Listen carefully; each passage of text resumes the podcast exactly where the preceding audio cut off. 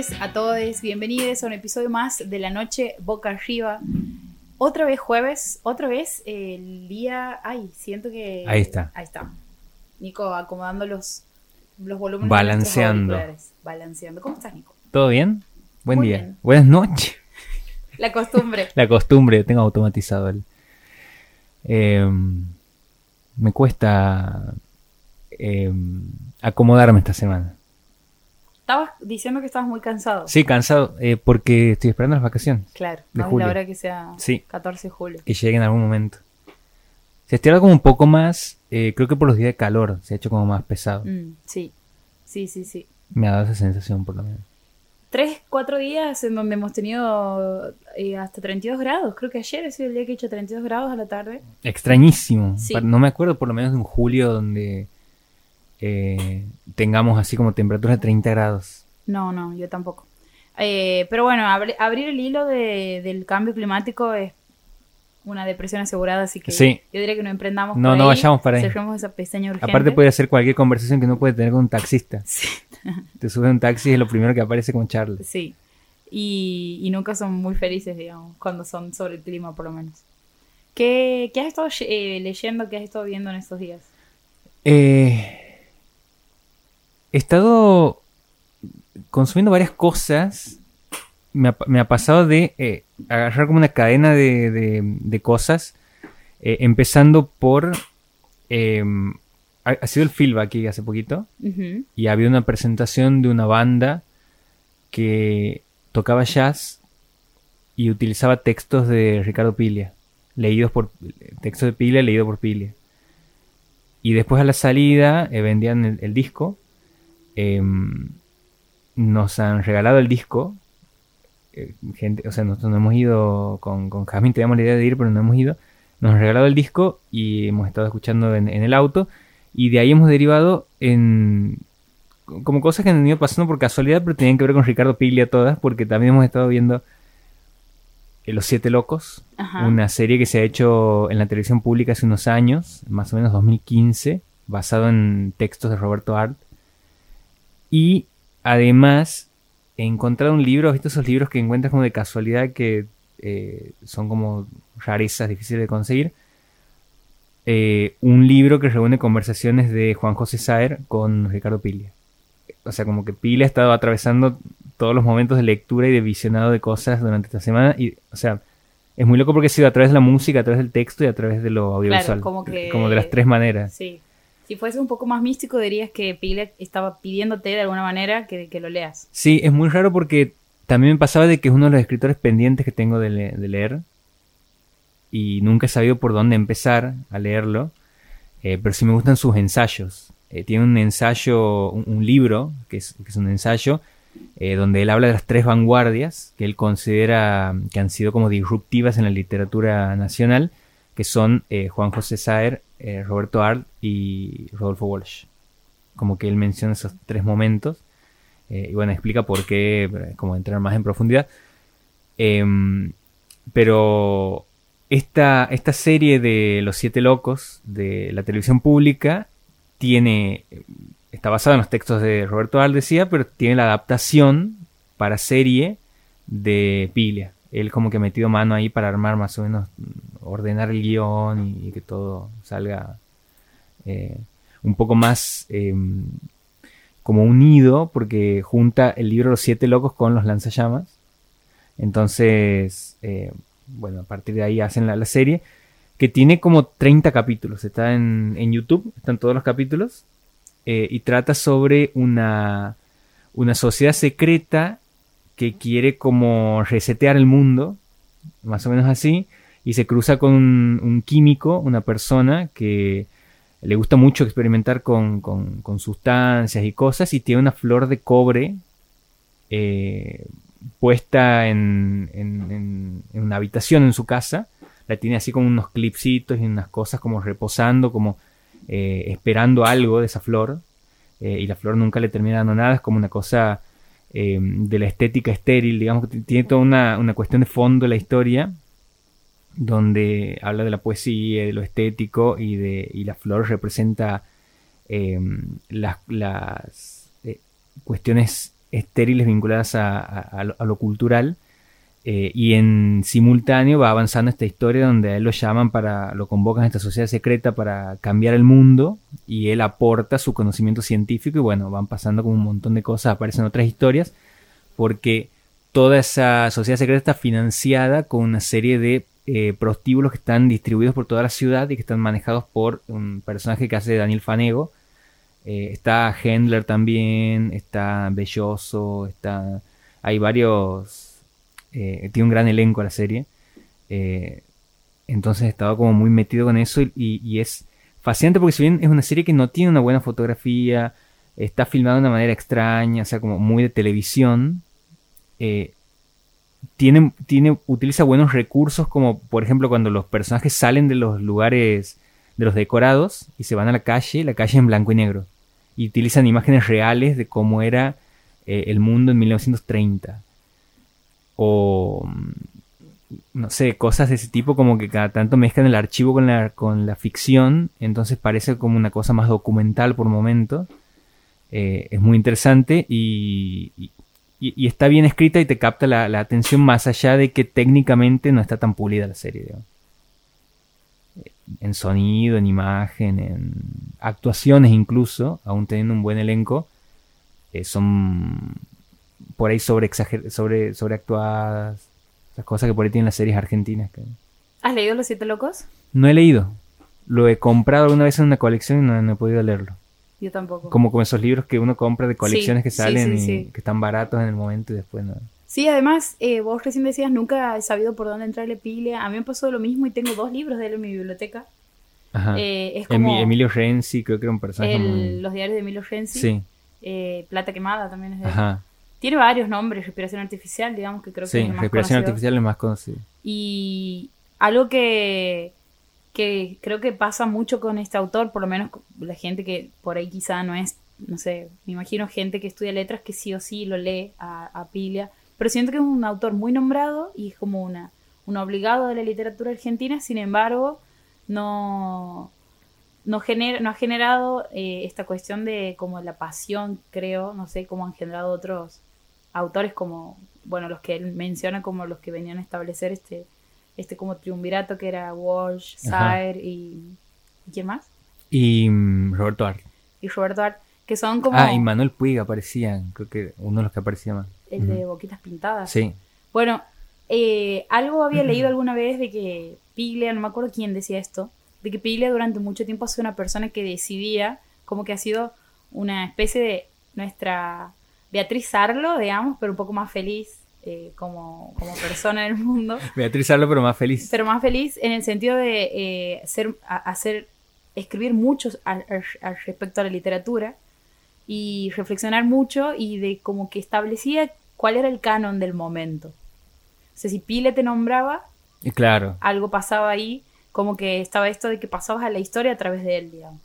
Eh, es muy interesante el libro donde reúne las conversaciones que tiene con Juan José Saer, porque eh, Piglia, bueno, no sé si su faceta de ensayista y de explorador de la literatura argentina ha terminado como superponiéndose en su rol de escritor de novelas. Eh, digo, es como que hay grandes escritores que no tienen esa faceta que él ha tenido como ensayista, que es eh, muy prolífica. Eh, y, en ese, mm, y en ese libro es muy interesante porque eh, destaca mucho la figura de Roberto Arlt, ya que lo, hemos mencionado, diciendo que él había sido, eh, había cambiado un paradigma de lo que era la, la escritura la literatura argentina, porque hasta ese momento, antes de Roberto Arlt, la literatura argentina estaba escrita por gente que tenía un dominio, tenías que tener como un dominio extraordinario del lenguaje, así como que había que respetar ciertas cosas de forma y muy protocolares y muy al servicio de lo que requería la escritura en cuanto a ese manejo del lenguaje. Y Roberto Arlt, que era una persona que eh, incluso cargaba con ese estigma de ser una persona que, escribía mal, escribía con errores, escribía de una manera que no era la que se veía con eh, como, un- como una manera exquisita para, la escritura, eh, ha terminado imponiendo una manera de escribir que ha modificado todo lo que era la estructura narrativa del siglo XX, a partir de Roberto Arles como que cualquiera podía estar habilitado para escribir. Y, después cuando habla de, de lo, político y lo artístico, me parecía muy interesante lo que, lo que mencionaban, porque hablando de, de esto, de, de qué pasa en la escritura, y qué pasa como cuando uno ve ciertas eh, obras artísticas que como que bajan línea de manera muy explícita. Sí. Eh, él decía, cuando uno está artísticamente abordando algo político, importa más como el efecto, que, que, que lo político sea un efecto más que un tema. Eh, y, y, sentía que un montón de cosas que ha dicho Pila hace muchísimos años, hace, bueno, no tanto, pero si uno va para atrás, eh, es como que si como si estuvieran dialogando con el momento actual. Me parece como de esos escritores que ha logrado generar todo un discurso y una manera de pensar las cosas que al día de hoy eh, tienen eh, una manera de verse que con los años va sumando o quitando capas de, significado y de profundidad. Como me he encontrado con eso, digamos, lo que más me ha sorprendido de él como, como escritor. ¿Lo tienes al libro aquí? Eh, no, no lo tengo, lo tenía en digital. Ah, lo consigo digital porque en papel está como casi 20 mil pesos. digamos, es un libro y, y, tiene 120 páginas. Claro. ¿Por qué tanto, no? Es como el momento donde vos piensas si es eh, si tiene correlación la cantidad de páginas con el precio. Bueno, eh, estábamos hablando del libro. No me acuerdo el nombre del libro. Pero es conversaciones entre Saer y Piglia. Entre, eh, sí, Juan José Saer y Piglia. Eh, y también eh, la recomendación de Los Siete Locos de la, de serie, la serie de la televisión pública. Vamos a escuchar la primera canción de bueno. la noche. Ah, y... pero para. No he puesto ninguna todavía. Ah, ok. Vamos Sigamos. a elegir la primera sí, canción. vamos a elegir de la, la, primera canción de la noche. Cuando has nombrado Walsh, me, me iba a buscar el libro Ese hombre y otros papeles personales. No sé si lo ubicas ese libro. Sí. Eh, que es un libro en donde se reúnen, como se hace un recuento de los diarios de, de escritura que tenía eh, Rodolfo Walsh y se, se hace un, un, un, un compilado eh, con la editorial Ediciones de la Flor a cargo de Daniel Link, que me parece que es una de las la, una de las mejores las tareas más como aplaudibles de, de alguien ah Daniel Link del, del, compilador digamos sí, porque sí, sí creo que la explicación, o sea, visto que siempre tiene esta parte de donde explica en cuál es el criterio para reunir y todo eso, y hay un cuidado sobre la obra. Eh, que es siempre la discusión que aparece de eh, quién establece el criterio para que se publiquen textos inéditos de una persona que cuando estaba viva no, la, no ha querido publicar eso, digamos. Sí, bueno, pero en este caso no es tan polémico porque son sus diarios de escritura. Ajá bueno, alguien me podría decir, pero es tan íntimo como un diario personal, a pesar de que sea su trabajo. ¿Qué sería un diario de escritura? Es como... Un diario de escritura es eh, solo hablar sobre lo que reflexiones íntimas en, en, torno a la escritura. No sobre en torno a la vida, digamos, pero siempre se termina... Es una siempre línea, se termina metiendo. Sí, es una línea bastante fina. Pero me acuerdo de haber leído esto en la facultad y de que después de leer Operación Masacre, que es como el, el libro que nos daban como tarea en, comunicación. Voy a buscar este libro y lo que encuentro en ese libro era la persona, o sea, después de haber leído una novela eh, de no ficción, así como con todo lo que significaba la escena que reconstruye Operación Masacre y lo espectacular de, lo que parecía un policial, pero en realidad era más real que, cualquier policial que veíamos, digamos. Después me encuentro con un hombre que se pregunta una persona de carne y hueso que, se, que vuelve a su casa angustiado pensando en que ha recibido una beca para escribir su próxima novela y que en el fondo él siente que escribir es una actividad demasiado burguesa y que la, su vida debería haberse entregado por completo al activismo político, digamos. Entonces la pregunta de él, que incluso parece una pregunta de tan... Walsh. De Walsh. Una pregunta tan anacrónica eh, en cuanto a esta cuestión de, él decía, escribir la, la, novela burguesa o hacer la revolución. Y eso es algo que uno dice, bueno, puede haberse planteado en algún libro para un libro, pero estos son los diarios. O sea, era algo que él realmente se, se preguntaba y sentía culpa de que le estén pagando para escribir una novela que le iba a leer gente de una cierta clase porque sabía que el acceso a la escritura, a la, a la lectura tiene que ver con, con también ciertos eh, extractos sociales y bueno, toda esa cuestión política de militancia que tiene Walsh atraviesa su escritura de una manera muy honesta, muy ahí como eh, contradictoria y está presente ahí eh, que la novela que está escribiendo en ese momento, ahora lo voy a buscar, porque él ya había publicado Preso en Masacre. Eh, ¿Quién mató a Rosendo? ¿Quién mató a Rosendo? Tremenda. Esa le, le empezó a leer hace poquito. Esa novela es la que está escribiendo, que parece que le dan mucho dinero para hacer esto. Y él se divide entre ir a las reuniones con, el, con, con eh, la órgano donde estaba militando eh, y en la mitad del tiempo volver a la casa y enfrentarse a la página en blanco y decir, pero la puta madre, ¿quién me va a leer? Digamos, al fin de cuentas, mis compañeros no me van a leer. Pero igual lo, lo publicado en un, en un diario es eh, eh, como que se dio por entregas. Sí, ha sido por entrega. Eh, es muy es muy loca esa novela porque novela es no ficción sería Eh, porque trata sobre un tiroteo en una confitería y cada capítulo es un punto de vista distinto de cada una de las personas que estaba ahí o sea todo el tiempo se vuelve a repetir la, la escena del tiroteo pero desde la visión de esa persona que estaba ahí en el tiroteo Eh, voy a leer un fragmento solo porque has visto cuando que algo que a mí me molesta mucho cuando escucho gente hablar sobre libros es, bueno, basta de Ajá, hablar de bueno, libros, ahora a a ver. ver, léeme algo, quiero saber cómo escribí efectivamente. Y el libro empieza así. Eh, es un compilado, ¿no? El primer fragmento dice, me llaman Rodolfo Walsh.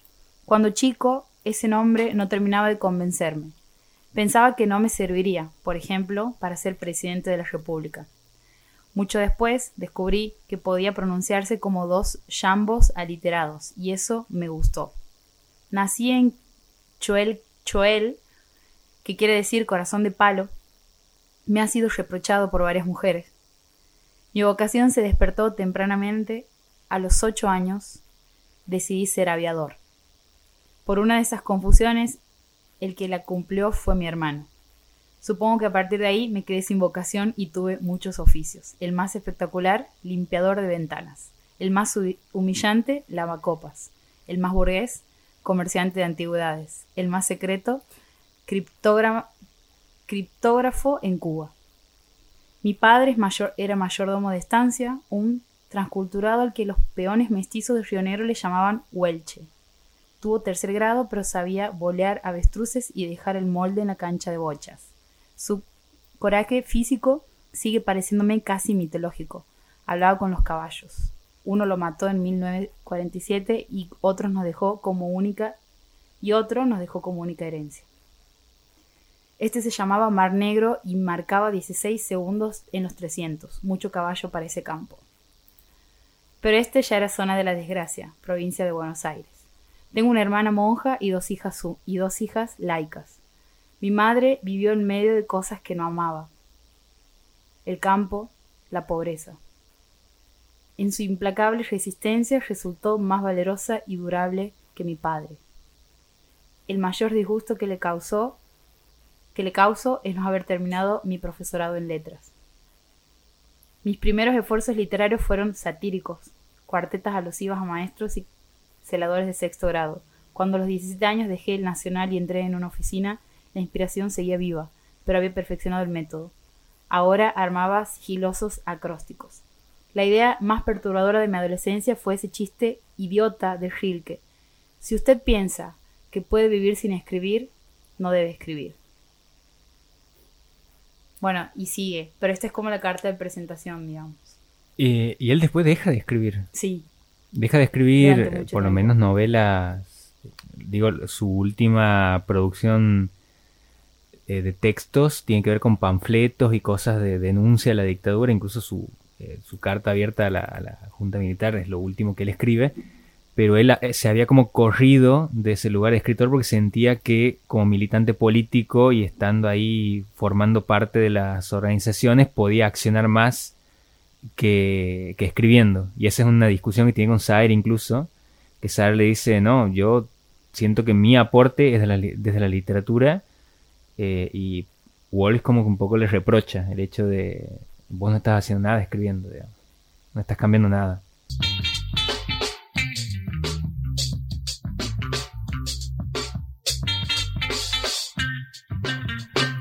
Continuamos en la noche boca arriba y hoy tenemos la dicha, la, el, el- la felicidad, El agrado. el agrado de recibir otra vez a nuestra columnista Ana Victoria. ¿Cómo estás, Ana? Ay, gracias, qué lindo. Bien, muy bien. ¿Ustedes qué tal? Muy bien, extrañábamos la, la columna Conexiones. Ay, yo también la extrañaba, me encanta venir. O sea, es el, el jueves, mi jueves favorito del mes. Eh, qué lindo. Este, Eh, me parece, encanta. es, podría ser el título de una canción del Mató, mi jueves favorito del mes. Sí, te juro que sí. O sea, estaba súper emocionada. Estás un poco eh, engripada.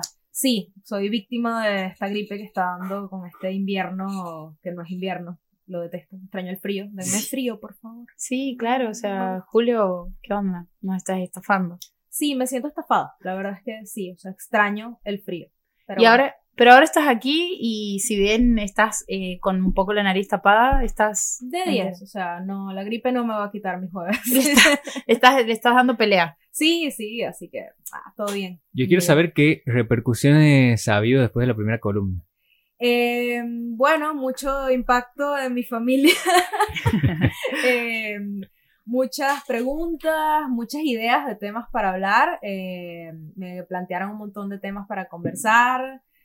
Eh, bastante interés. O sea, la verdad es que tengo una lista interés súper larga de temas que me gustaría que charlemos en la columna. El de hoy lo elegí después de muchas conversaciones con mis amigas, con muchísima gente. Y interesante. ¿Ustedes qué tal? ¿Qué, Ahora ¿Qué tengo... Ajá. Ahora soy pura curiosidad. Toda- claro, Sí. quiero saber qué es. Bueno, hoy vamos a hablar de lo normal. Para ustedes existe algo normal, o sea, ¿qué definen como lo normal? Una categoría que pueda... ¿Existe algo normal? O sea, Eh, en algún momento, yo creo que todos pasamos por, eh, por esa situación de, de pensar que sí, eh, hasta que después uno se da cuenta de que es muy subjetivo también, que es lo normal para cada uno, digamos. exacto. Eh, Bueno, la vez pasada hablamos de las primeras veces, ¿no? De cómo uno descubre el sexo, de que no tenemos idea de nada, todo eso pasó por, por las conversaciones pasadas. Y después de que salimos de, de ahí, uno, bueno, empieza a tener más experiencias, a, a, a probar y caes en que no sabes qué estás haciendo, ¿no? o sea, nadie sabe. Nadie sabe. Nadie Nadie, sabe. Nadie sabe. sabe qué está haciendo, Sí, tal sí, cual. sí. Y bueno, eh, generalmente aprendemos lo que la mayoría de la gente tiene como referencia es el porno, que bueno, está más alejado de la realidad imposible, ¿no? sí.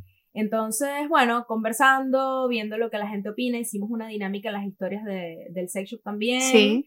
Y vimos, bueno, qué es normal, o más bien, cuáles son las cosas que la gente no considera normales, porque vamos a fetiches, a, bueno, cualquier cantidad de... eh, es una gama de colores interesante para hablar. Entonces, bueno, eh, me pareció un tema interesante para hablar hoy, para ver qué, qué entendemos como normal. Y empezando por, o sea, lo primero que me gustaría decir es que no existe lo normal, ¿no? O sea, no hay, Sí. no hay nada que sea normal. y mm, bueno, de ahí empecé a preguntar qué considera la gente raro, porque uno, ajá, Perdón, por ahí lo normal también está asociado como al conservador. Eh, También. eh, digo, tiene como una carga un poco por ahí, me parece. Eh, como lo normal siempre en contrapunto con lo, con lo extraño, lo- la extrañeza y lo fuera de... Exacto. Entonces, bueno, si vamos al tema del porno, por ejemplo, en el porno uno no ve, no sé, eh, el tema de ponerse el forro, que siempre es una pausa y eso nunca lo ves, eso Nunca. no pasa. Eh, las Si es que usan en el Claro, porno. por lo general. Exacto, Por general no hay. no hay, Sí. que es súper importante. Las risas, los accidentes que pueden pasar, los calambres, todo eso es normal dentro del sexo. Cosas que no se hablan y no se ven. Por ahí uno descubre esas cosas cuando conversa asumiendo que hablan con gente, porque por lo menos entre mujeres sabemos que charlamos esas cosas. Los hombres no sé hasta qué punto hablan de eso. Creo que incluso menos de lo que, de lo que se suele hablar. Este, entonces, bueno, eh, estuvimos conversando, estuve conversando con amigas, con la gente de, de- la comunidad de Santiago Sex Shop, que siempre tiene cosas interesantes para hablar, y caí en cuenta de que mucha gente le da vergüenza plantear en la cama las cosas que quiere hacer, porque considera que no entran dentro del espectro de lo normal, ¿no? Eh, va desde hablar, desde ahorcarse, o sea, muchísimas cosas que no se hablan, o sea, la gente le da vergüenza pedir. Entonces, eh, nos planteamos, bueno, ¿qué hace eh, el buen sexo? O sea, ¿de dónde, cómo definimos buen sexo? Y creo que no existe una definición de buen sexo, ¿verdad? O sea, No, no, es, es como muy subjetivo, digamos. Buen sexo es de- dependiendo de la persona. Exacto. Entonces, bueno, ¿qué hace, un buen- ¿qué hace el buen sexo? Conversación. O sea, hablar y animarse a decir lo que pasa. Eh, haciendo eh, dinámicas en las historias también del sexo, preguntábamos, bueno, eh, ¿cómo llega la gente al orgasmo? Tipo, ¿qué cosas ayudan o no? Mucha gente, la mayoría de las mujeres no llegan al orgasmo teniendo sexo Por penetración. con sus parejas. Y no se animan a decir, o sea, justamente planteábamos eso, ajá, y llegas. No, la verdad es que no. ¿Y qué te falta para llegar? Bueno, es que mi pareja no hace esto, no hace aquello. Y se lo dices. No. No, no, lo digo, me da vergüenza. Entonces, ah, primer detalle, no se charlan esas cosas. Entonces, eh, mucha gente tiene como ese miedo a decir lo que quiere, ¿no? Y lo que le, lo que le llama la atención. También hay, hay eh, hablando de estas como particularidades o fetiches, como se le quiera llamar, digamos, como cada, lo que a cada uno eh, le viene en gana cuando se trata de sexo. eh, hay algo que pasa con, con la cuestión del cuerpo y de, de la sexualidad, creo, en, hablando en términos específicamente del encuentro con el otro, que es como un momento en donde por lo general hay muchas cosas, es como que te encuentras con algo que muchas veces eh, no, bueno, es eh, justamente como el sexo sigue siendo una cuestión de muchísimo tabú. Hay una, bueno, una cosa de, de, de como una especie de, siento que es como un manto eh, que cubre, digamos, la vida cotidiana y que sucede y que en el encuentro con el otro aparece una parte de esa personalidad del otro que se permite hacer muchas cosas que, esto que vos decías, durante el día, cuando somos normales, no están permitidas. Y que eh, incluso el tema de la comunicación, sobre todo cuando son cosas que son muy, mucho más alejadas de lo que se ve en, el porno, por ejemplo, importa y- e influye, digamos, porque si, no sé, eh, te gusta que te masajeen los pies cuando estás eh, por tener relaciones, bueno, no es algo que cualquier, no es algo que todo el mundo sabe, digamos. Y que la otra persona no tiene manera de saber. O sea, no, nadie va a adivinar. O sea, lo difícil que es que coincidan las dos cosas y que por arte de magia a la otra persona se le ocurra hacerlo, ¿no? Sí, Entonces está ese tema de vergüenza, de decir, ay, ¿qué van a decir de mí? Ay, me van a, me van a juzgar porque quiero pedir ciertas cosas. Eh, alguien me contaba que tiene, creo que hasta ahora es lo más fuera de lo, de lo de normal. lo normal que he escuchado. Lo mismo que decíamos, no existe algo normal, ¿no? Ujú. Pero lo más particular que he escuchado es una persona que le gusta que le den golpes a puño cerrado en las costillas. Ah, Golpe. muy específico. Sí, súper específico. Y yo le pregunto, bueno, ¿cómo llegas a esto? O sea, ¿Cómo? ¿cómo, te das cuenta? cómo surge esto? Porque, bueno, me dice yo, wow, o sea, difícil imaginárselo, ¿no? Es algo bien particular. Sí. Me dice, bueno, estaba con una persona y me dice que, que lo quiere hacer. Y en el momento dice, ah, bueno, me copa la idea, vamos a, a ver qué onda. Y dice, wow, alto descubrimiento, ¿no? Le encanta. Y a partir de ahora, ah, cuando quiere estar con alguien, toca decirlo, toca plantearlo, qué dice la otra persona al, res- al respecto, este, e- es algo bien particular, ¿no? Eso yéndonos a, a eso, lo más fuera de la norma Sí. que he escuchado, ¿no? De- También están los pies. Claro, este, bueno, has visto Fetiches, que ajá. fetiches, sí, incluso está esto, esto de, de el BDSM, Tal cual. que incluso aquí en Argentina hay toda una comunidad, digamos, que escuchando un podcast de Miguel Granados, eh, donde entrevista a dos integrantes de, de una de estas comunidades, eh, ahí me entero de esto que es eh, bondage, disciplina, dominación, sumisión, sadismo y, mas y masoquismo. Todo eso. Sí. Sí, que, o sea, es un espectro muy grande, digamos, que no, no siempre, o sea, no todas las personas que lo practican, eh, les- por ejemplo, esto que te contaba este, este chico de que les gusta que le peguen en las costillas, no necesariamente las personas que eh, practican el masoquismo o el sadomasoquismo eh, le, lo hace, sino que muchas veces tiene que ver con cuestiones de sumisión.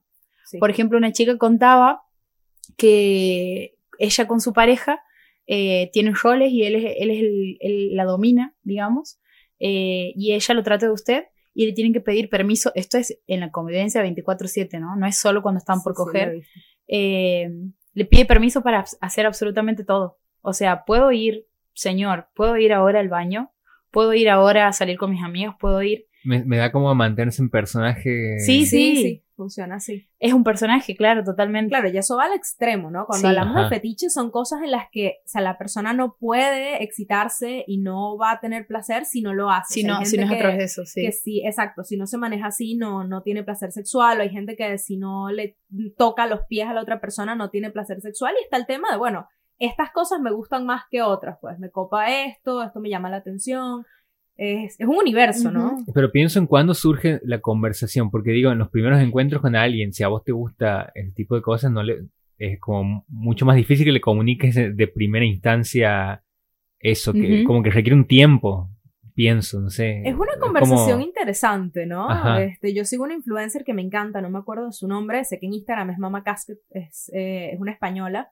y justo subió un reel y decía, yo antes de tener sexo con cualquier persona, tengo la conversación y Claro. hablo de todas mis cosas, y ella decía, bueno, porque las relaciones son vínculos, o sea, no obligatoriamente es un compromiso, no obligatoriamente es tener una relación o, o tener sexo con alguien implica eh, que te vas a casar, pero eh, tener sexo con alguien implica una conexión, implica mucha intimidad. Y ella decía, si tú pretendes eh, disfrutar y tener un encuentro sexual que de verdad te, te genere placer y, y disfrutar al máximo, tienes que tener estas conversaciones, porque, o sea, la mayoría de las veces cuando te- tenemos sexo por primera vez con una persona, es normal, ¿verdad? O sea, no es como, wow. Sí, eh, incluso este es algo, algo eh, que pienso que, que por ahí capaz que me pasa a mí, pero puede ser aplicable, digamos, esto de que por ahí cuando es algo, o sea, siento que hay menos, eh, menos cosas que perder cuando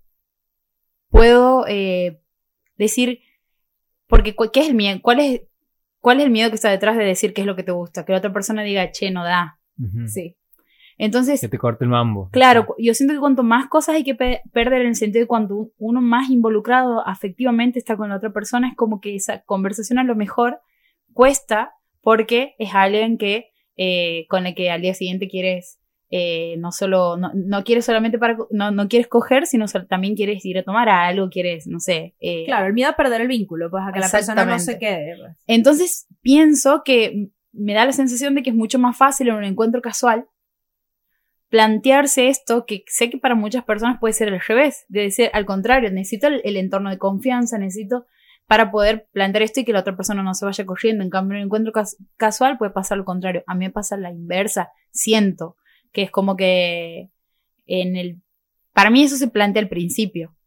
Porque es cuando uno todavía no termina de lo que, lo que decía, volviendo a esto de involucrarse del todo afectivamente. Entonces, si esto se marca en un principio, después, bueno, no hay, no hay sorpresas. Además, ¿por qué tendrías eh, algo con alguien, digamos, con quien te estás conociendo? ¿Por qué te reprimirías en, la- en el primer encuentro sexual? Estoy de Bueno, acuerdo. A menos que te guste mucho y tengas miedo, también puede ser eso, digamos. Es Pero un bueno. balance interesante, ¿no? Porque también está el otro extremo, que la gente lo contaba bastante en las historias del sex shop también, que es que, y esto pasa más que nada con las mujeres, que es que muchas personas aceptan cosas que capaz no les llama tanto la atención hacer por complacer al otro, al otro, por miedo a que la otra persona no se sienta cómoda.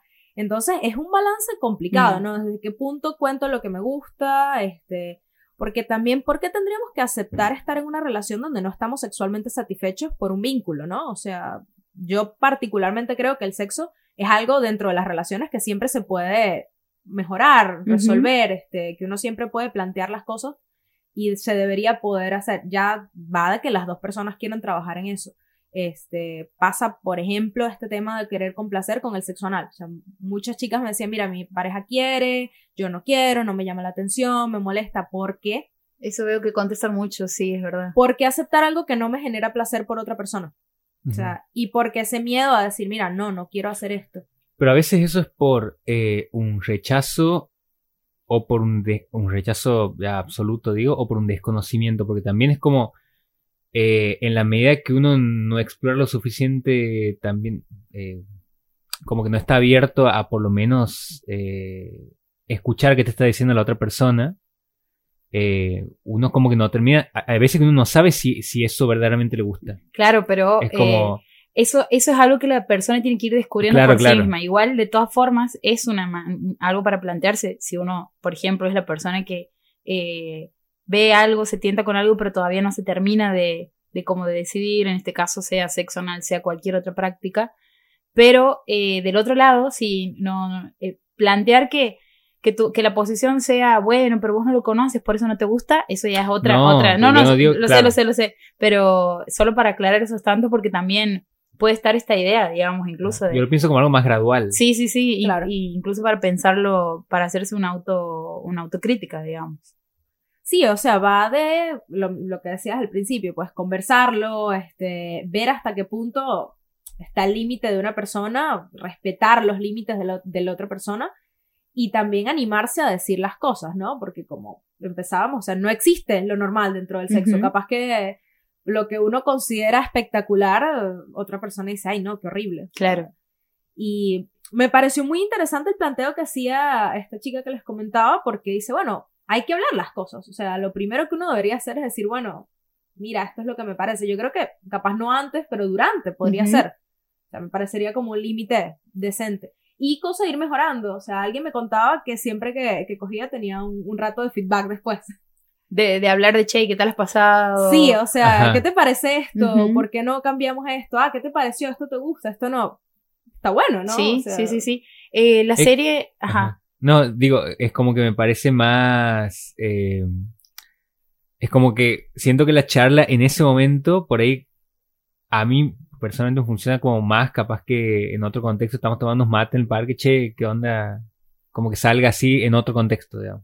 Ah, mira. Pienso. Te serviría más en otro contexto que ahí. No, me serviría más en, en el contexto posterior Ah, sí. que en un contexto random que, Claro, que totalmente. salga el tema, digamos. Sí, sí. Además, porque como que si, si me lo plantean tres días después, mientras estamos eh, por entrar al cine, claro. pienso, che, pero tanto tiempo has estado guardándotelo, digamos. Tal cual.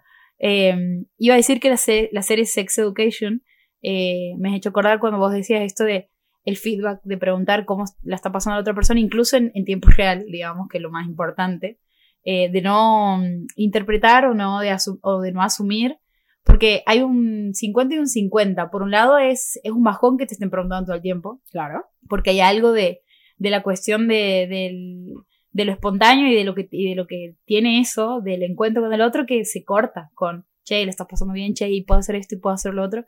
Y por otro lado, también, eh, tampoco, digamos, asumir que a través de los gestos de las caras de la otra persona uno sabe qué es lo que está, si le está gustando o no. Eh, y eso me, me ha hecho pensar en, eh, me, me acordaba un capítulo de Sex Education en donde eh, estos chicos, digamos, que bueno, es el, el protagonista es hijo de una sexóloga, una psicóloga que es sexóloga, y se plantea como tener un consultorio eh, sexual dentro de la del, del- de su De colegio, en, el ajá. baño, en un lugar así súper recóndito. buenísima. Muy buena, y, y cuando él empieza, eh, cuando tiene sexo por primera vez, estaba todo esto muy planteado, digamos, eh, esta cuestión de cómo sería lo ideal, que incluso a él no le, no le termina yendo tan bien, pero la cuestión del consentimiento, la cuestión de preguntar por el otro sin que suene como en exceso, siento que ahí en esa serie está muy bien eh, ejemplificado, además de los millones de mambos y de desconocimientos que tenemos en la adolescencia sobre el sexo, que están marcados ahí, incluso hasta el día de hoy hay mucho desconocimiento. Sí, eso se mantiene. O sea, yo siento que uno. O sea, no hay manera de planear todo y de organizar todo. La, parte de lo divertido es la espontaneidad, ir aprendiendo. Además, con cada persona es diferente, ¿no? Pero está interesante eso. O sea, mire, ¿cómo te gusta que te toquen? Por ejemplo, varias chicas se quejaban en, el- en las cajitas de preguntas y decían, no, es que mi pareja no, no me sabe tocar, no me sabe hacer llegar. Entonces, ajá, le has planteado. Y bueno, eso sería tema como para una columna completamente aparte también. Está el tema de la masturbación. Hay mucha gente que no se toma el tiempo de, de tocarse, de masturbarse y de saber qué le gusta. Entonces, ¿cómo le vas a decir a otra persona qué te gusta si vos mismo no sabes? Claro. Entonces, bueno, es una mezcla de los límites del otro, hasta qué punto preguntas, hasta qué punto también, o sea, estás abierto a escuchar Sí. que quiere la otra persona, ¿no? Y de aprender, porque bueno, capaz que le dices a la persona, un ejemplo, ahórcame o lo de los golpes. Y bueno, la persona va a hacer lo que le, le parezca, Claro. lo que crea que es, y capaz que estás ahí como, no, no era así, te da miedo decir que sí, que no, entonces es, eh, yo creo que un poco ensayo y error, ¿no? También, ir charlando. Sí, sí, eh, sobre todo con la cuestión de la, de la violencia. Eh, una amiga mía me contaba que, le, que bueno, que no, sin llegar a las piñas en las costillas, Ajá. sí era algo que eh, para ella tiene que estar presente y que la persona con la que estaba, que era una pareja, así era que estaban súper enamorados, eh, no, no, no podía. Porque le decía, no, siento que te estoy lastimando. Y ella era como, se me pija. Tal cual. Es Claro. un punto Sí. complicado, pues, o sea, Claro, es, hay, son, y ahí en este caso no tiene que ver con que no quiera aprender, sino influye otra cosa, digamos, una cosa de la ternura que se puede, que, que capaz que se opone, digamos, a, a esta, a esta, a esta particularidad, eh, Claro. o este, esta elección a la hora de, de tener sexo.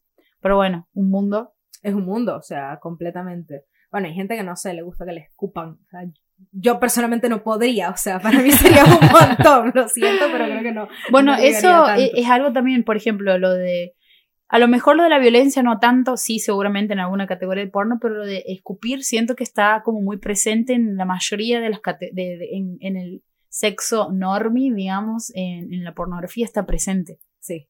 Es algo como que si, bueno, esta es otra pregunta para, para otra columna, pero eh, a lo mejor viene de ahí, digamos, porque esto de qué fue primero, la pornografía o las elecciones o las Claro. particularidades de las personas, digamos, a la hora de, de coger. Pues muchas veces por ahí están imitando un video. Sí, tal Sí. cual, y capaz que ni siquiera les gusta, o sea, es como, bueno, no sé qué hacer y bueno, pruebo Aparte esto, los videos siempre onda. son como muy directos, así como que eh, pasan a la acción de una y además hay como un montón de posiciones distintas que uno en la realidad tampoco las... No, no. como- Que no son cómodas, que no... Sí, sí, sí, hay cosas... Bueno, otro tema que salió mucho fue el tema de hablar. Mucha gente decía, ay, no, me da vergüenza pedir que me hablen o no sé qué decir. Eso, lo- lo- eso pasa también en Sex Education, ¿no? Sí, Que lo plantea. eh, la, la, eh, La profesora. sí, la- es la- como la- esta, esta idea de la dirty talk, digamos, de la charla sucia. eh, Durante. durante. Durante, durante, claro, sí. No sé qué carajo decir. Sí, o sea, puede pasar. Capaz que, ¿qué quieres que te diga? O capaz que lo que a la persona te- se le ocurre no es lo que quieres Bueno, ahí Ajá, lo- funciona- sí, sí. Ahí funciona mucho eh, pre- eh, pedirle a la otra persona que le hable como le gustaría que uno le hable, digamos, para saber qué es lo que le gustaría escuchar o más o menos por qué lado va antes de eh, Sí, decir algo que pata, eh. sí, decir algo que, que, que arruine por completo el momento. Pero, de todas formas, que se arruine el momento no significa que no pueden haber otras posibilidades. Además, si realmente la otra persona te gusta y, y tienes ganas de seguir teniendo sexo con esa persona, son detalles que no solo van a hacer lo que decías vos, eh, mejorar, digamos, el encuentro. Porque además es una perfo el sexo también. Sí, o sea, y yo creo que también hay que salir de, de este guion de que no, tiene que ser todo perfecto desde el principio. Si uno se ríe, le dan calambres, te golpeas, este, puede pasar, o Ujú. sea, son cosas que, que pueden pasar y no tiene que ser una porno, pues. O sea, Claro, en ¿no? el medio del asunto paras a tomar agua, te entra cabello en la boca, Sí, o sea, hay, todo eso pasa. hay un capítulo de How I Met Your Mother, no sé si han visto, Sí, eh, que Ted es la persona, visto que siempre encarna esta idea de que todo es a través del amor y que, bueno, literalmente su búsqueda es eh, encontrar el amor de su vida. Sí. Y, y en un momento él habla de que, que le costaba mucho tener relaciones con una persona si no, no, no la amaba y no sé qué Tenía un nombre eso, ¿no?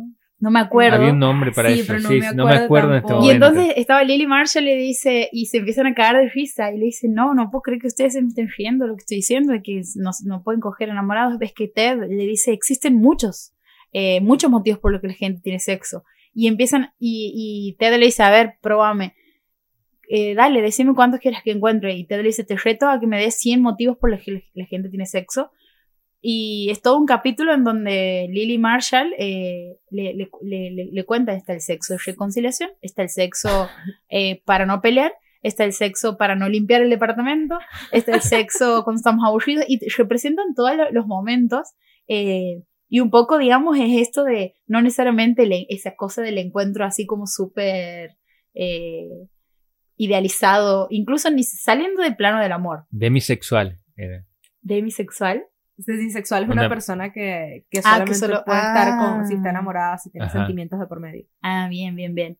Bueno, eh, Lily Marshall le decían, no, no, en realidad no discutiendo la idea de que no pueden tener sexo si no están enamorados, sino era por qué uno tiene sexo, no es solo porque está enamorado. Bueno, y, y a mí me parece una manera muy divertida de bajarle el precio, digamos, a las expectativas que hay. Tal cual. Porque incluso era, no sé, mientras esperaban la comida, eh, no Sí, sé, como un montón de... de, de, de- de Y como en tiempos muertos. así También, de- sí. También. O para esquivar incluso discusiones. Claro. Ellos decían que esquivan mucho sus peleas a través del sexo, digamos. Eh, pero bueno, gran serie también, Your Sí, la amo, la amo, es buenísima. Este, entonces, bueno, justamente me parece interesante como eliminar un poco esta idea de que, de, de cómo se ve un buen sexo. O sea, yo creo que depende de cada persona, principalmente, y de que va mucho de hablar, de relajarse, de aceptar reírse. O sea, a mí alguien una vez me dijo como, a mí me parece súper importante que si estoy con alguien, eh, no le moleste que de repente paremos y, y hagamos comentarios o nos riamos y yo, ok, eso está bueno, o sea, es interesante porque tienes la idea de que tiene que ser todo De una, una claro. performance, o Sí, sea, Es que, que la risa por ahí está asociada como a la vergüenza a veces. Y no. Como, como que algo no está saliendo como debería y, y se genera esa risa incómoda. O- la risa está visto como algo incómodo. Claro. Eso. Bueno, Cuando es, que digas debería me parece interesante, porque yo creo que nada, o sea, no, no deberíamos tener esa Claro. palabra directamente. En árabe no existe ese, ese tiempo verbal, por ejemplo, ese de fue, pero no fue como debería ser algo. Este, entonces hay que salir un poco de, de ese guion, de que está bien, de que no está bien, y yo creo que también abrirse este, al, a equivocarse, ¿no? O sea, a preguntar, a hacer el ridículo también, ¿no? O sea, ¿por qué tendría que estar mal que a mí me guste tal cosa o que a la otra persona le guste o probar? Sí, además, eh, si es en una pareja, eh, no necesariamente tiene que ser un, un noviazgo, sino me refiero si es un vínculo eh, de, de varios encuentros y no algo casual. Para mí, la, la cuestión de liberarse tiene, de liberarse en el sentido no solo de escuchar a la otra persona cuáles son sus preferencias, sino también de poder uno decir, che, la verdad que hoy me pinta hacer esta. eh, siento que es una cuestión, justamente como es en, conjunto, es algo que se va contagiando mutuamente y que solo a partir de eso, eh, eh, si, si tienes al lado una persona que se prende, digamos, solo se puede a futuro, digamos, ir cada vez liberándote más y encontrando y darte y, y haciéndolo más a medida, Tal cual. que eso es lo más difícil porque está este moldecito que nos venden de cómo se debería coger y después estamos nosotros con y como la ropa, digamos, como decimos, che, pero este talle ni me va. Sí. Entonces es como hacerlo cada vez más eh, artesanal, digamos. Exacto, es como una bolita de plastilina, pues Así. la vas maleando de acuerdo a lo que a lo que te cope, pues sí, entre distintas parejas, distintos tipos distintos tipos de relación se va adaptando. Y yo creo que también perder un poco el miedo al rechazo, ¿no? O sea, eh, alguien también en algún momento puso en, en los stickers como no, le planteé a la persona con la que me estaba viendo algo y no me habló más. Bueno, puede pasar, o sea, no, no somos monedita de oro para caerle bien a todo el mundo, no tenemos que gustarle a todo el mundo, o sea, entonces, y está bien que, no, que uno no coincida con todas las personas, porque, sería muy aburrido si coincidiéramos con todo el mundo, ¿no? Sí, además la sexualidad es algo que juega tan, tan en, el, en, la, en, la intimidad, no solo en la, imita- en la intimidad de un espacio como es la habitación, sino en la intimidad de lo que nos constituye, digamos. Hay, hay muchas cosas que atraviesan la sexualidad, entonces pensar que la otra persona no te contesta porque, ah, no, tiene que ver conmigo, es como reducirlo porque eh, intervienen tantas cosas, incluso puede pasar que no te conteste porque esa idea de lo que vos quieres hacer le viene, le trae a la mente algo que todavía está terminando de procesar y capaz que vuelve, no sé, es como Capaz anda en otra muy cosa, complejo, capaz digamos. está pensando en el laburo, en el cambio climático, Claro. en el dólar, o sea, puede pasar, pues. sí, sí, totalmente. hay tantos factores que pueden influir. Entonces yo creo que perder un poco, animarse a hablar, animarse a decir las cosas, tipo, ¿por qué no podríamos decir lo que queremos? Uno no va a un restaurante y acepta que le sirvan lo que quieran. Uno va y pide, este, la boca está para hablar, para decir, y perder el miedo al rechazo, ¿no? A, a decir, bueno, está bien, no te gusta. Mi vida sigue. That's all. Exacto. Ahora, eh, Ana, una pregunta más existencial que creo que ha quedado, debería haber sido para la primera columna, pero ahora que, que estás aquí la hago. A ver. Es hoy, porque cuando vos cuentas sobre el origen de, de Sex Shop, era una cosa medio bueno, estaban dadas las condiciones, era un negocio, uno más uno, dos. Pero si hoy, viendo la distancia, piensas en por qué eh, crees que lo- las metió para adelante o por qué ese emprendimiento llega a vos, hoy que, o sea, viéndolo como sacando la parte del marketing. Wow, es una pregunta Existencial, intensa, ha dicho sí, súper existencial, porque, o sea, como te dije, yo cuando llegué acá ni pensaba ser periodista, ni pensaba en tener un sex shop, así que supongo que me tocaba estar aquí, no tengo otra respuesta, porque O sea, me encanta el tema. La verdad es que siempre fui la amiga de, de mis amigas. Mi mamá siempre fue muy abierta con, conmigo y con mi hermano a hablar de, de las cosas. O sea, puedo decir que mi educación sexual dentro del contexto de, Venezuela y todo lo demás y la época fue decente. Y siempre fui esa amiga a la que le contaban las cosas. Soy una persona que no juzga. La verdad es que mientras no afecte a nadie y no lastime a nadie, soy bastante abierta a escuchar a los demás. Y supongo que me eh, todo se unió de cierta forma, o sea, pero no, no tendría un motivo. Supongo que me tocaba venir a Santiago del Estero a, a hablar de sexo. De buena, de buena, de buena. La, lo voy a, la voy a repreguntar en el próximo episodio. Ajá. Tarea, tarea para la casa. Sí, Ah. qué interesante, lo voy a tener que pensar. Claro, en realidad la pregunta es, si no la contestes, es eh, ¿en qué crees que, que te... ¿Qué dirías vos, más allá de lo económico, que el sex shop ha venido como a, a facilitarte eh, en la vida? Ni siquiera hablo de lo sexual, Ok. sino de, de- de como en cuestiones más generales, digamos, Esa más sí incluso personales. Esa sí te la puedo responder. ¿Pero quieres que la deje para la Dale. No, a ver. Yo creo que a, a nivel muy personal, a ser más extrovertida, a soltarme, a hablar, porque es algo que no hacía, que nunca me hubiera imaginado que iba a hacer. Y a darme cuenta que tengo algo que aportar, ¿no? Porque no, no sé si antes lo veía así, pero ahora siento que, que es un aporte interesante y que vale la pena. Es lindo. Se siente bien. Ay, qué lindo.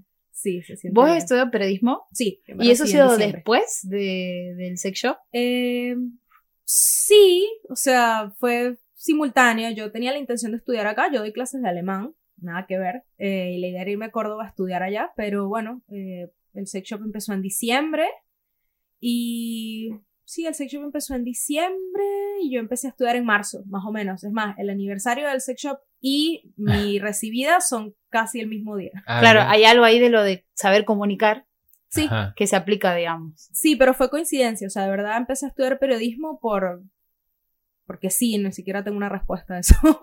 Y aparte pienso también en la, en la comunicación con las personas que, que escriben, porque yo veo que la cuenta siempre está como muy activa, eh, digo, tiene como muchas interacciones, y a mí me, eh, me encanta cuando la gente eh, manda preguntas y, y se toma como ese momento para comprometerse con la situación, eh, sabiendo que, como depositando cierta confianza en vos, porque digo, vos puedes ver quién es la persona que te escribe, pero hay una cosa de anonimato también que se, que se respeta. Eh, me parece como eh, maravilloso que eso pueda como funcionar de esa manera, digamos, como eh, haya una, una apertura a eso, digamos. Bueno, yo siento que es súper importante que la gente, o sea, me parece que si todo el mundo tuviera buen sexo, el mundo sería un mejor lugar. este, y me parece lindo que la gente confíe en mí para decirme esas cosas, pues entonces yo básicamente jamás diría nada, es más, Claro. alguien me ofreció plata para que le dijera qué cosas, para que le dejara ver las confesiones del sex shop, y me dice, la persona que confesó esto tiene, el usuario es este, y yo no, no sé, no sé nada. También no soy de aquí, entonces como que al principio no conocía a nadie. Yo Claro. no leo quién escribe las cosas. La verdad es que ya a este punto directamente ignoro quién escribe. O sea, podría ser la persona que está sentada al lado mío, podría ser mi vecina y yo ni me entero. O sea, mucha gente me dice, ah, yo te compré esto y yo, mira, me entero, no sabía. No, porque pienso en, la- en las vías de comunicación, digo, ahora uno lo puede hacer a través de Instagram, pero antes, eh, qué sé yo, ¿qué, qué, qué medios había para que uno pueda comunicarse de esa manera? Me acuerdo del programa de Alessandra eh, Jampolla. Rampu- cono. Tenía un, un programa de televisión y la gente llamaba por teléfono. Eh, Cierto anonimato, pero está sí. la voz. ¿no? Cierto O sea, animato, te pueden sí, sí, eh, pero digo, siempre está como esa cosa de querer eh, ir a buscar es- esa duda que uno tiene, tratar de, de confiar en alguien para que te pueda dar una devolución de eso, ¿no? Y es, o sea, va justamente por el tema de que en ningún lado se habla de eso. Ah, Claro, Y además está el tema de que te juzguen. O sea, nadie quiere que sepan. O sea, yo me acuerdo que una vez, cuando estaba en el colegio, ¿no? Una amiga me contó que no, que ella quería. No me acuerdo. Quería algo. O sea, yo sé que quería probar algo. Y era así como, ay, es que yo necesito. Y no quiero decirle a mi novio. Y yo, pero dile, es algo normal, es algo que todo el mundo hace. Y era como, wow, en serio. No, no soy rara, no, no, no soy una persona normal. Y yo, no, o sea, dile. Y era como, wow. Entonces está ese miedo de hablar las cosas, ese miedo de que te juzguen, de que el otro en esa época era además que el chico fuera y le dijera todo el colegio, ¿no? ajá. Este. Y yo creo que la gente necesita un espacio donde sentirse seguro y hablar de esas cosas y poderlo plantear en voz alta y capaz que te digan que no eres raro o capaz que te digan que está bien. Ah, es por ahí. ahí. Y tener ese espacio seguro, me parece. Sí, sí, además, eh, los mam nadie no es, no es una persona mambeada ni con particularidades. Para digamos. nada. O sea, una vez que tienes eso eh, en claro, no, no hay manera de que. Yo creo que mal. si eliminamos el hecho de que existe decir que alguien puede ser normal, cada quien tiene sus cosas y ya, pues listo, no existe lo normal, no existe. O sea, tan sencillo como eso, ¿no? Me parece un buen cierre para la columna. Tenemos que mandar saludos. Tenemos que mandar saludos. Somos Sí. unos desagradecidos. Sí, todo mal. Todo mal. Esperemos que estén a- escuchando todavía. Ojalá. Eh, uno de esos saludos es para Marcelo Arañarás, el Sí. negro Arañarás, que siempre nos hace el aguante. Y que además, no solo que, no solo porque nos hace el aguante, sino porque también es amigo del programa y un- una persona con la que nos gusta discutir sobre películas. Sí, el otro día eh, en, en la, en la consigna que tenían de la Moviola, porque ellos tienen el programa de la Moviola los viernes a las 21. El eh, horario y el día que nos encantaría, Sí. en el que nos can- encantaría estar. eh, estaban haciendo una consigna que era ¿qué actor o actriz crees que está eh, infravalorado? No se lo valora lo suficiente. Eh, y ahí, bueno, habían mandado preguntas eh, y hemos participado en el, en el programa con Claudio, en el programa anterior. Eh, entonces, bueno, siempre ahí generosos. Los dos eh, comentando, estaban Comentando, escuchando en el sí, momento sí. y comentando. eh, hemos mandado unos audios ahí participando. Eh, ¿Cuál ha sido, para ahora quiero saber, antes de que nos mandemos al el tema de este bloque, quiero saber cuál es el que vos has mencionado? Yo había mencionado, porque he tratado de que sea lo más... Claudio ha hecho una lista, ¿visto? Que él le encanta hacer... Ahora que no estábamos a ah, hablar de Claudio él. no ha venido hoy porque No tenía que hacer una lista. Tenía que hacer una lista para el programa que viene. Eh, ha hecho una lista muy completa con actores y actrices que uno no toma en cuenta, o sea, a- como, como le gusta hacer a Claudio. Eh, y yo he tratado de hacer lo que primero que se me venía a la cabeza en cuanto a cosas que me han enojado de alguna actriz o actor que consideraba que no se lo había valorado lo suficiente. Y se me ha venido a la, a la cabeza la actriz que hace de Kim en Better Call Saul. Ah, Eh, sí. eh, Rhea Seahorn o Ray Seahorn, no Sí, sé cómo sí, se sí. pronuncia. Que Incluso ella no ha ganado el premio en el momento. no ha ganado los premios que debería haber ganado. El discurso de, de, de él, ¿cómo se llama? Soul. Eh, Bob Odenkirk. Que la, la menciona. La menciona Y le da ella. ahí el momento ese y le dice, bueno, pero esto en realidad. Sí, no ha ganado premios por la serie y tampoco ha- se ve, por lo menos, si un- has visto que uno entra a determinadas páginas, páginas donde aparecen los proyectos que vienen en los años siguientes de parte de, de algunas actrices y actores. Y Tampoco mm, tiene eh, como- No es que, claro, no, ah, no sé, pienso en Brian Cranston, por ejemplo, le ha terminado de hacer Breaking Bad y le han empezado a ofrecer papeles de cosas. Eh, no veo el- lo que, haya, que haya pasado lo mismo en el caso de ella. Eh, no la he visto durante la serie y después de la serie eh, protagonizando películas o actuando en series con papeles destacados Bueno, o cosas. Pará. Ha, parado, ha pasado muy poquito, sí, sí. Ya sé que ha pasado poquito. pará. Todavía tiene ahí un. Todavía un tiene la oportunidad de sumarse al universo, Sí, sí, sí. a la quinta Cinematográfico de Marvel. cuarta fase de Marvel. Aguanta. Eh, pero bueno, me pasaba eso. Sentía que no se la valoraba por eso. Está bien. Estoy muy al tanto de los estrenos. Ajá. eh, porque hace poquito les contaba que empezó a. Bueno, yo, una de mis, de mis eh, facetas de comunicadora, digamos, es eh, Tu laburo- superpoder. laburo con manejando redes y me ha caído, o sea, creo que es la primera vez que tengo algo así que me, me toca muy de lleno en cuanto al contenido que tengo que crear y el manejo una cuenta un cine teatro, que es el cine teatro Las Termas. Ajá. Y mm, entonces Y tengo estás que con un pucho así todo el tiempo esto es con cine. esto es cine, así, Así, filmando una paloma que está en el así balcón. la- así- así armo los posteos. Y estoy obligadamente, eh, o sea, me viene muy bien para el programa, porque algo que nosotros no hacemos es comentar los estrenos ni nada por Claro. el estilo. Y aquí tengo que hacer la tarea. Es como, ay, qué horror, tengo que ir al cine para, para manejar una cuenta. Entonces estoy ahí como en una con la cuenta. Tengo que ir al cine para manejar una cuenta de cine. Claro. Eh, solo así podría. ¿Y qué estreno? No, bueno, y estaba viendo así como para hacer un par de comentarios antes de que hablemos de... de- Voy a tirar el headline, que es eh, cuáles son las tres películas que ves eh, todos los años, que ves siempre en cada año, que Eh, por eso le mandaba un saludo a- al negro, porque me comentaba Nico que había sido una pregunta Había, que había ha surgido, surgido en un chat en con otro ellos. grupo que tenemos, sí. Y antes de ir a ese tema, eh, algo que... Ah, algo que me está pasando a partir de, la- de ver las carteleras es que empiezo a leer sobre las pelis que están en cartelera y empiezo a ver los problemas o las noticias que hay detrás de esos estrenos. Ajá. Y me hacen dar muchas ganas de verlas, que son las cosas que por ahí no aparecen en los trailers y que en realidad deberían, eh, o sea, garpan más. Por ejemplo, que en la última de Indiana Jones, la 5, en donde, se, o sea, tiene que ser la despedida de... Es la despedida. es la despedida de, Porque ya tiene 80 años Harrison sí, Ford. de Harrison Ford. Eh, parece que está el, el mejor CGI de la historia del cine, ¿En serio? en serio. Pero dicho de manera real. Dicho no, no por está- mucha gente que ha ido a ver la película. Mira. Eh, porque incluso Porque en la anterior, al 2008, es un es malísimo. es malísimo. el- No, en ha este- envejecido muy mal esa No, no, película. no, esta dicen que es la mejor, incluso gente que es eh, noventas nostalgic y que ha crecido con Indiana Jones dice que está en el top 3 de las mejores pelis. Mira, Eh, que la 4 le parece una cagada, la que vos dices, la anterior. la calavera de cristal. Claro, que es la última que dirige Spielberg. Sí. Ahora esta la, la dirige eh, otra persona que ahora no me voy a acordar el nombre, pero eh, incluso decían que Harrison Ford, incluso cuando hace de, de él eh, viejo, está con CGI, porque son como 20 años, es 20 años más joven, digamos. Ajá. Eh, y Indiana Jones 5. y, eh, que la actriz que lo acompaña, que es Ah, la... James Mangold, que ha dirigido la de eh, Wolverine, la de Logan Bien. y otras más. Y la actriz que lo acompaña, que es la protagonista de Fleabag, así como metemos una Eh, mina, dale, que estamos en el 2023. eh, destaca muy bien al lado de, de Harrison Ford porque parece que él, eh, lo que se dice detrás de bambalinas en Hollywood es que Harrison Ford es Han Solo. Ajá. Es Han Solo, o sea, no hay... Es su, su sí, carácter. No hay distancia entre el personaje y la persona, digamos.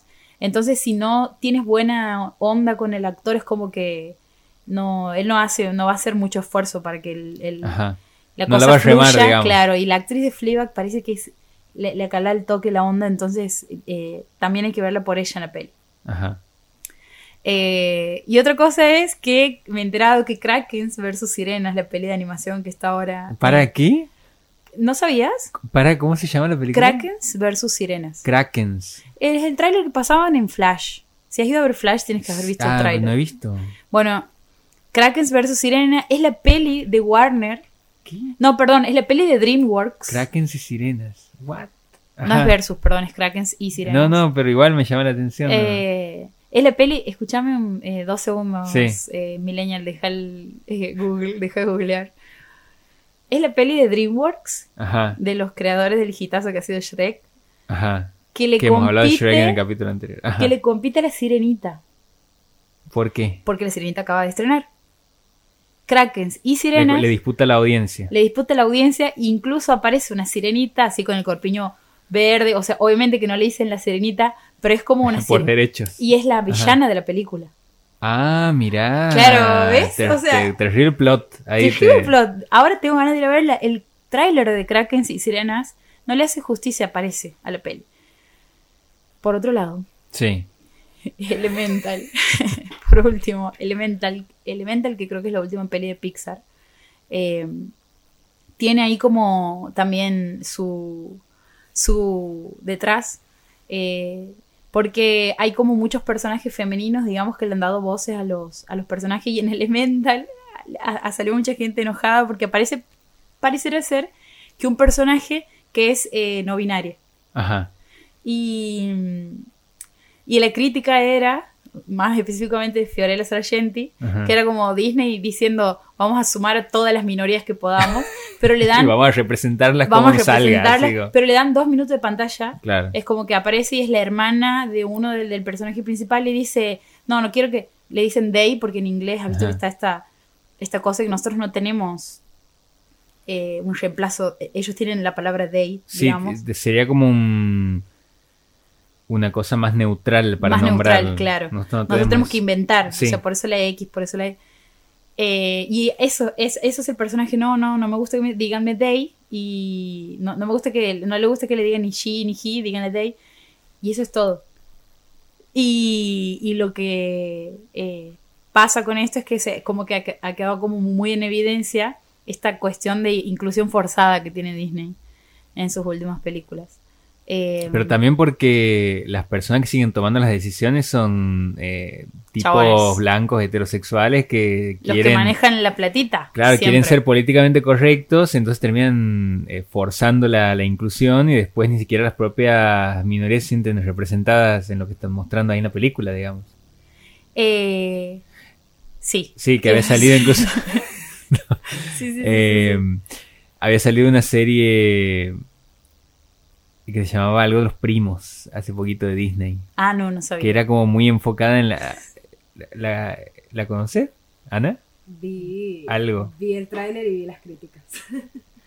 Sí, es como la típica representación de, de Latinoamérica con un filtro muy cálido, eh, todo un, un contexto de, de como de ruralidad y de cosas así, de muchas personas durmiendo en una habitación y... Con camisas a cuadros. Claro, así como muy, muy por ahí, eh, que, que recibió muchas críticas, que incluso han tenido que bajar la canción porque eh, habían utilizado mal una palabra que en, que en, Meji- que, que en, el- en- en México quería decir otra cosa, no sé, una cosa ahí eh, que tenía que ver también con la inclusión forzada. Em, me- acabo de, de perder el hilo completamente. Te acabo de retar por, por googlear y yo he hecho algo parecido. Estás haciendo lo mismo. Sí, estoy haciendo lo mismo. Pero bueno, Películas. películas. Ah, Que vemos. eh, y algo que, que- que me interesa un montón de los detrás de los puteríos, digamos, es lo que eh, está pasando con Barbie. Ajá. con ¿qué- el estreno de Barbie. Que bueno, es el, el estreno más esperado de- de- del año, digamos. Es como Ajá. uno de los tanquecitos que se Sí. están por lanzar. Y que. Están haciendo mucho humor cruzado con la película de Nolan, Sí, de Oppenheimer. sí, sí, sí. Y es que además se estrenaba el mismo día. Ahora Sí. creo que lo han retrasado al estreno de Oppenheimer. Había una foto de Margot Robbie con Greta Gerwig Sí. sacando entradas para ir a ver a Oppenheimer. Buenísimo. Y decían, bueno, ahora Nolan tiene que ir a sacar una entrada para ver Barbie. No pasó todavía. No he pasó. visto la foto, pero... Eh, no hay manera de que el público, que la cantidad de gente que pueda llevar Nolan a Oppenheimer le compita a lo que, a lo que va a pasar con, para mí, que con Barbie, digamos. Yo siento que con Barbie puede haber mucha gente que se encuentre con, con algo que no esperaba, capaz. Es que eso parece que es. Y eso es lo que a mí más me ha sorprendido. Porque yo decía, ¿qué onda? O sea, ¿por qué hay tanto eh, alboroto por. Bueno, siempre Margot Robbie, cada vez que aparece va a ser un alboroto porque es- no puede tener esa cara, digamos. Pero eh, decía que, que, más, que, que más que una persona y la ropita de Barbie y no sé qué más. Y, eh, A ver, Margot Robbie es, es- Gosling. es Barbie. Es, es como- Barbie. Ella ha nacido. O sea, ella ha nacido para... Barbie había se había inventado antes que ella nazca, pero estaba inspirada en ella sin saberlo. Sí. Claro, pero saliendo de la parte bonita de, ay, vamos a verla vestida con tal cosa, ¿qué pasaba? ¿Qué, qué, qué, qué más tiene Barbie? Eso es lo que me preguntaba y por qué había tanta...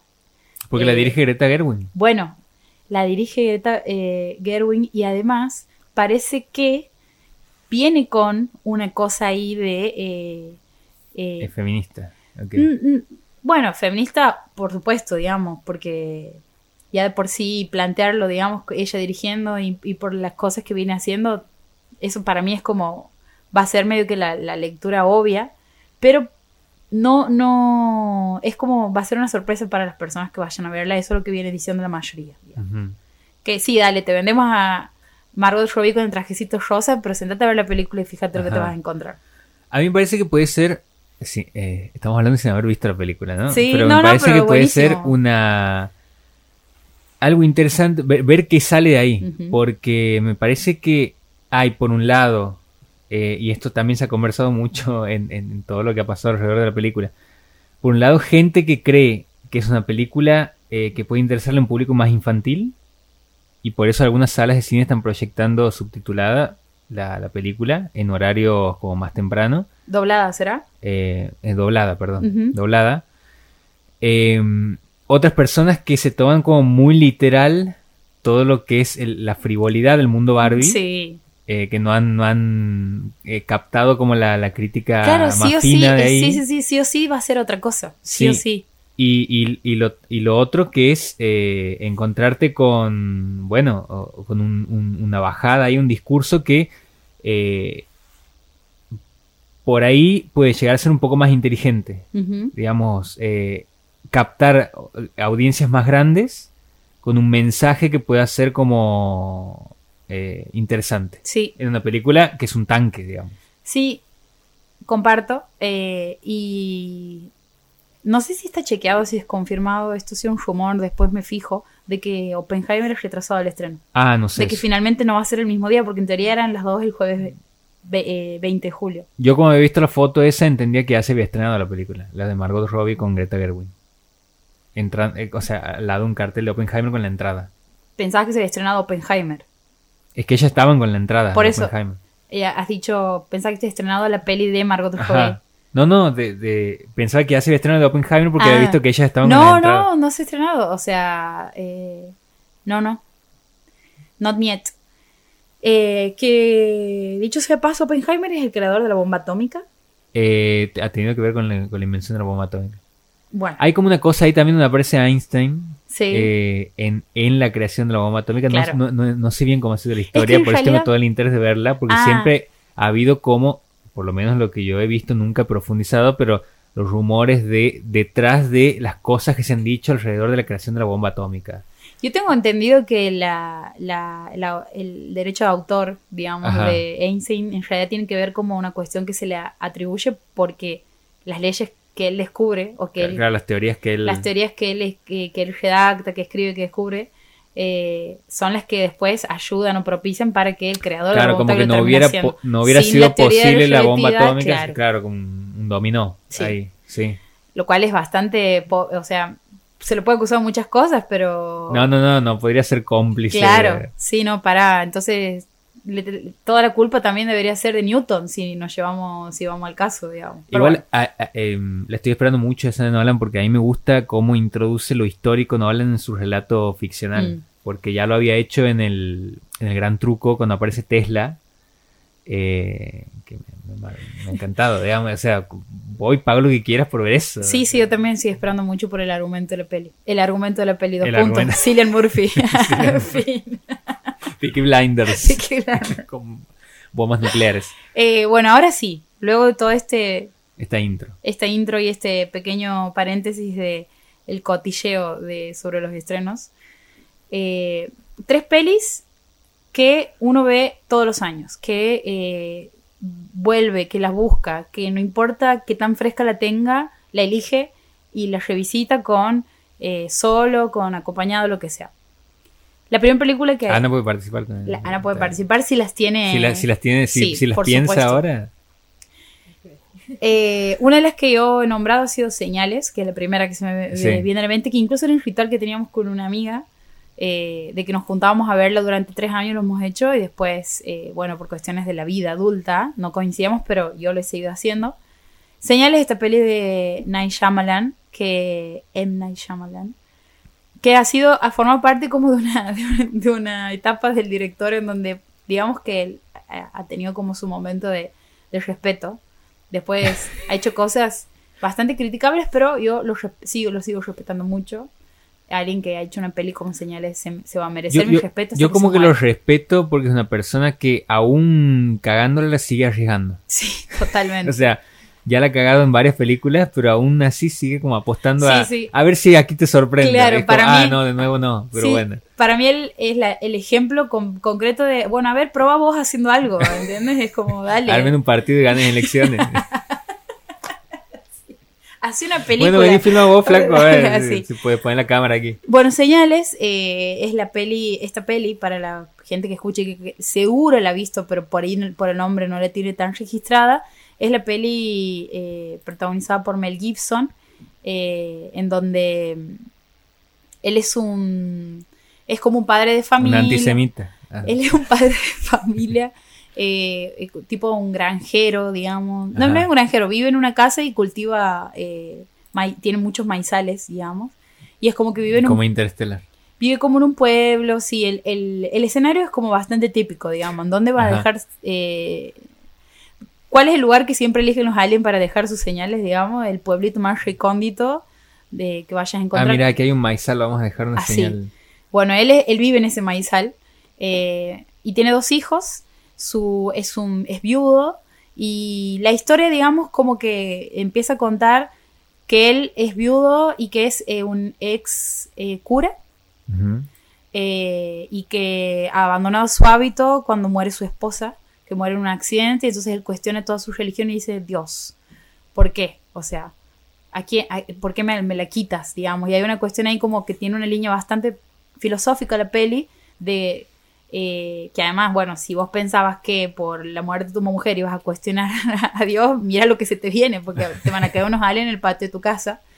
Y, y su hermano, que es nada más y nada menos que nada Joaquín más y nada Phoenix, menos y nada más. que Joaquín Phoenix es como el hermano que se muda eh, con él una vez que enviuda su, su hermano mayor, que para ayudarlo, digamos, con eh, la- las tareas de la casa, para también eh, con el trabajo, etc. Eh, la peli arranca con el, primer, la primera señal, digamos, que es estos, como una especie de de dibujos que encuentran en su, en su patio, en su maizal. Bueno, no voy a seguir contando el argumento de la peli porque además creo que no sé qué año es la peli, el 2002. Eh, a esta altura deberían haberla visto. Pero una de las, de las de los motivos por los cuales la sigo eligiendo y la sigo volviendo a ver y para mí envejece muy bien la peli es por esta cuestión de eh, del terror Ajá. que se crea a partir de solo la sugerencia. De no mostrar nada de incluso el desafío de decir, ¿sabes con cuánta plata puedo hacerte cagar en las patas? Mira todo el presupuesto que tiene esta película, El Conjuro, digamos, y mira lo que yo he necesitado para hacer esta Así película. está Shyamalan sentado en una habitación con una luz y arriba. con un productor. Con, un- Eh, con un montón de latas de birra. así. ¿Por qué digo que envejece bien? Porque incluso en el 2002, cuando empiezan a aparecer una, una, una banda de películas con efectos especiales, como por ejemplo eh, Matrix, creo que es más o menos de esa época, eh, esta peli para mí elige algo que cuando se logra, que es generar lo que se propone, que es miedo, para mí es como, siento que son pocas cosas, que es como esto de cada cuatro años pasa tal cosa, Sí. aparece un- para mí es igual de difícil de lograr, digamos, eh, que... Y con un tema tan jugado como es la cuestión de las apariciones eh, alienígenas, que casi siempre están asociadas a chistes, a burlas, a gente que inventa, a videos falsos, etc.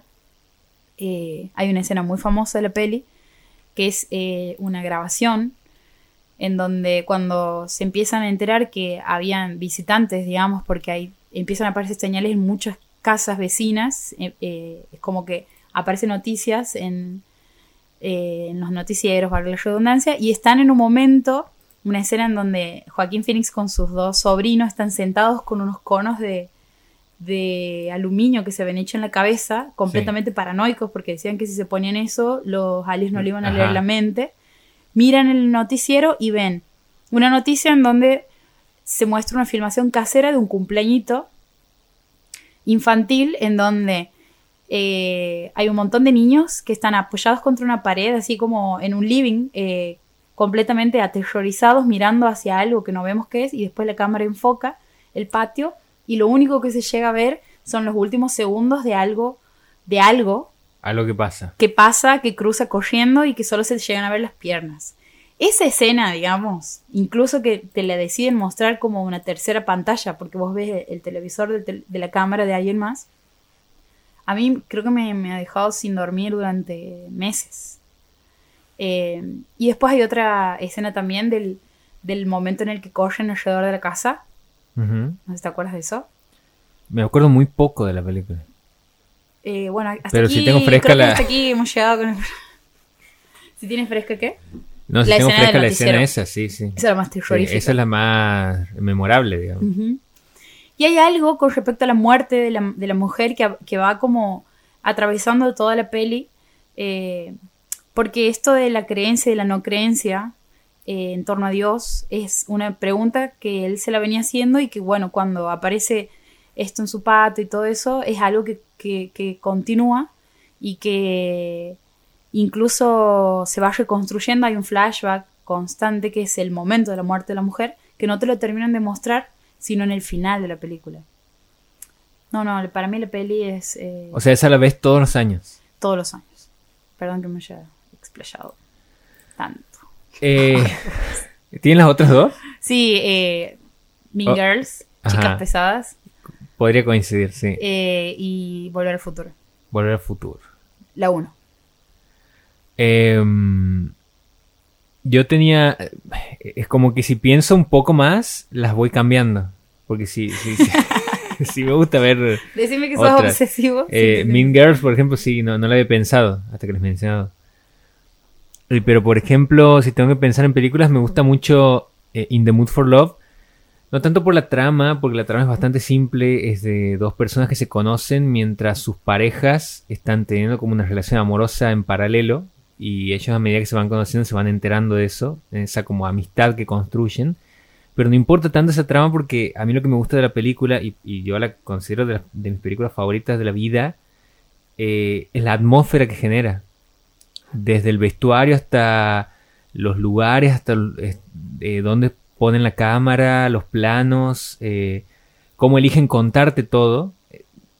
Yo cuando... Has visto que hay ciertas películas que vos las ves porque sientes que quieres estar en ese mundo de la película. Sí. Es como eh, respirar ese aire, sentir es, eh, lo- eh, la luz, los colores, la música. Que te impregna un poco esa Claro, estética. es como salir así, como siento que estoy en un mundo analógico donde todo es granulado y, y- y la música puede ser maravillosa y puede ser de otra época que no es la mía. Y entonces cada vez que veo esa película, In the Mood for Love, me genera eso, más que nada la atmósfera, o sea, como tenerla incluso a veces de De fondo. como de fondo en la televisión mientras haces cosas, eh, me- es como una compañía la Qué película. Es, es muy hermoso eso. Después tengo eh, La ventana indiscreta, Peliculón. que de Hitchcock, que a mí me gusta mucho también por esa atmósfera, pero sobre todo porque eh, Hitchcock ha hecho algo que a mí siempre me ha, me ha llamado mucho la, la atención, que es esto de ver las vidas de las personas a través de las ventanas de los edificios. Y, y- y lograr imaginarte qué pasa en, esa, en esas otras vidas que vos solamente ves como un cuadradito de luz, donde de golpe se cruza alguien. Pero qué pasa si vos dejas la mirada atenta a eso y empiezas como a imaginarte una historia a partir de eso, que es lo que pasa en la película, digamos, el, el tipo está postrado en una silla de ruedas porque se ha quebrado la pierna y, Y empieza a ver un policial sucediendo claro, y en empieza la a flashear enfrente. que está siempre mirando a todos sus vecinos y empieza a flashear que el, el vecino del frente acaba de matar a la mujer. Entonces, claro, se empieza como a perseguir porque él no puede hacer nada, solamente mirar. Y esa película me, me parece como grandiosa, además como está filmada. Esa peli sí no puede estar de fondo. Sí, esa no. Es tan angustiante, digamos, Sí, que sí, te atrapa, sí. digamos. Sí. eh, pero además tiene algo en, en el tratamiento del color también, en, en- en cómo se ve la película que yo pienso en una película que puede ser filmada hoy, no sé si logra eso, digamos. Hay algo ahí que no sé qué, qué es, no sé si es el fílmico, no sé si es la profundidad que logra la imagen, no sé. Eh, eso me gusta mucho a mí de esa película. Como si fuera que son recorridos estéticos que uno hace para tratar de parecerse a lo que uno está viendo. Es como capaz que ves muchas veces esa imagen porque vos quieres hacer algo como eso. Eso es lo que me generan esas dos películas. Y después una tercera, si tengo que pensar, es eh, Hot Fuzz. La de La Edgar, Edgar del- Wright, de, los helados. de la trilogía del corneto. eh, que me parece, además de tener muchísimo humor negro, o sea, ser una gran comedia negra, también es un gran homenaje al cine de acción. Eh, al, al policial, a, a toda esa cosa de... De los pequeños, No te mueras. de los pequeños pueblitos así de como eh, no subas ese video y eso, Donde- eso de determinar que sí lo subo.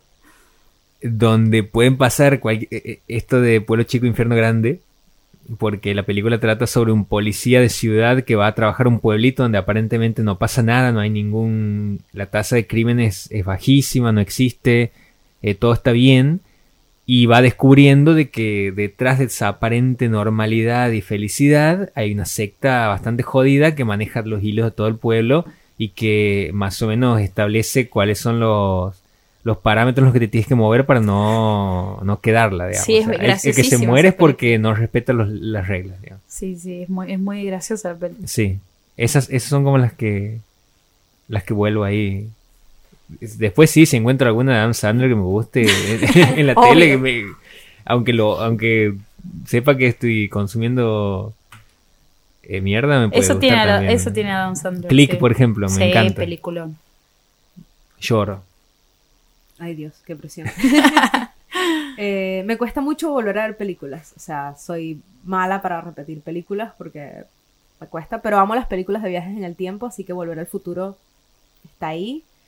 Eh, hay una película romántica que me gustó mucho, que está, el libro me gustó mucho, que se llama La mujer del viajero en el tiempo, con Rachel McAdams. Ah, de Time Traveler Esa Wife. Algo así era el- exactamente. Que han hecho una Eh, serie ahora. En serio, no Sí, sabía. han ¿ves? hecho una serie. No, no es con Rachel McAdams, eh, pero han hecho la serie. No sé.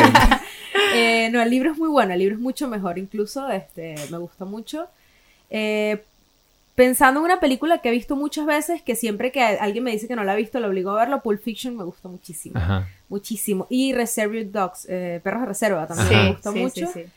Y mi película favorita, a pesar de que no me gustan los musicales, es una película india que se llama Tres Idiotas, que existe la versión gringa, no me gusta, pero la, la original me no la... Ah, Es no la tenía. musical larguísimo, dura como tres horas, pero me gusta mucho, me hace Es un feliz. musical. Sí. No me gustan los musicales, pero esa película Esa- es como de- es como una película de, de, de confort, o sea, Está en Netflix.